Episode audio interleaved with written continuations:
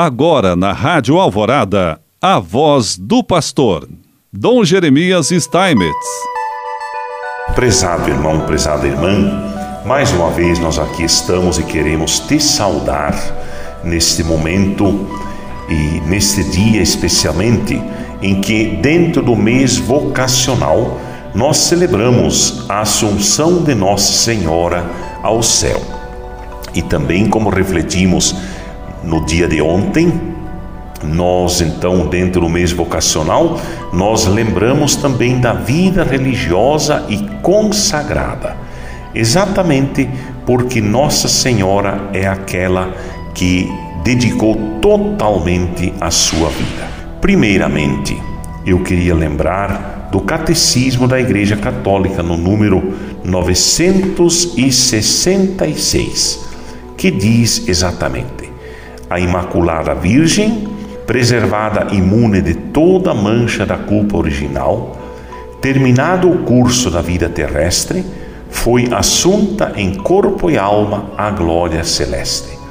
A Assunção da Virgem Maria é uma participação singular na ressurreição de seu filho e uma antecipação da ressurreição dos outros cristãos.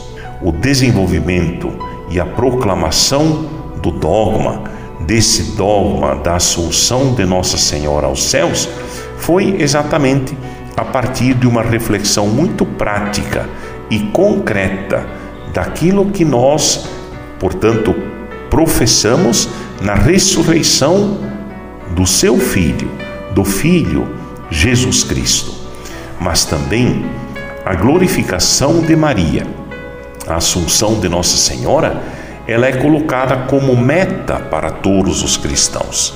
Assim como ela está diante de Deus, assim também todos nós estaremos ressuscitados.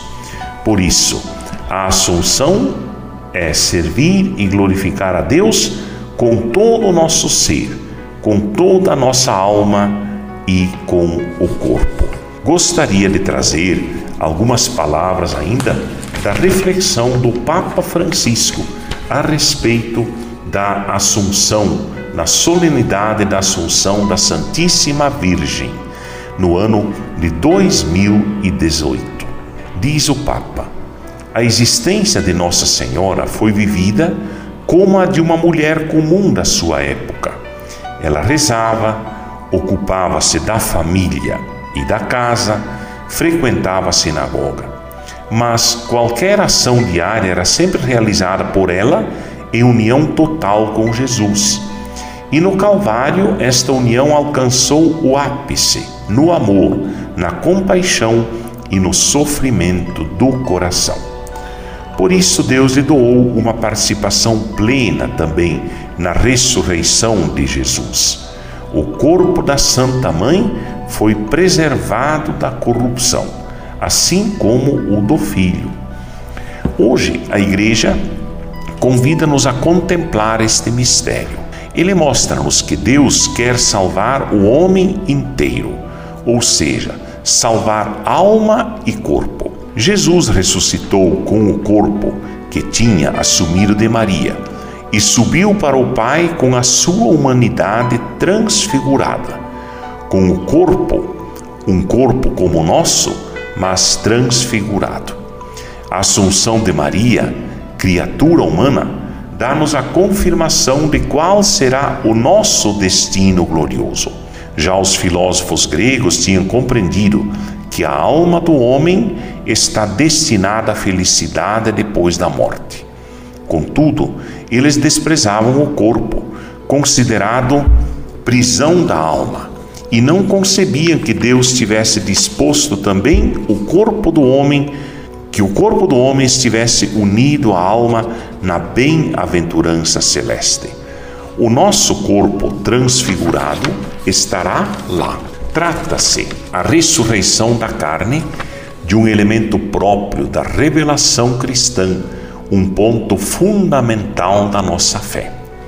A maravilhosa realidade da Assunção de Maria manifesta e confirma a unidade da pessoa humana e recorda-nos que somos chamados a servir e glorificar Deus com todo o nosso ser, alma e corpo. Servir Deus apenas com o corpo seria uma ação de escravos.